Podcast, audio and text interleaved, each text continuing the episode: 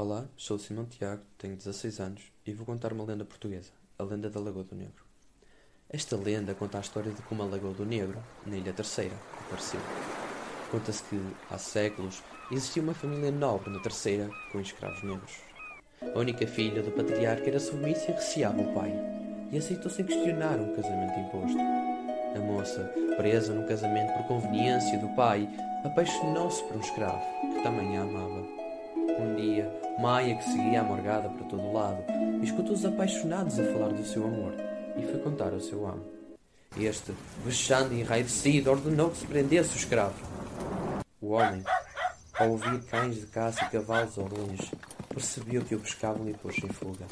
Fugiu pelos montes e vales, até não mais conseguir correr, e deixou-se cair em desespero. Diz a lenda que o escravo chorou tanto e com tanta tristeza que as suas lágrimas fizeram nascer uma lagoa à sua frente. Assustado e encurralado, ouvindo os cabelos cada vez mais próximos, correu colina acima e atirou-se para a lagoa, onde morreu afogado.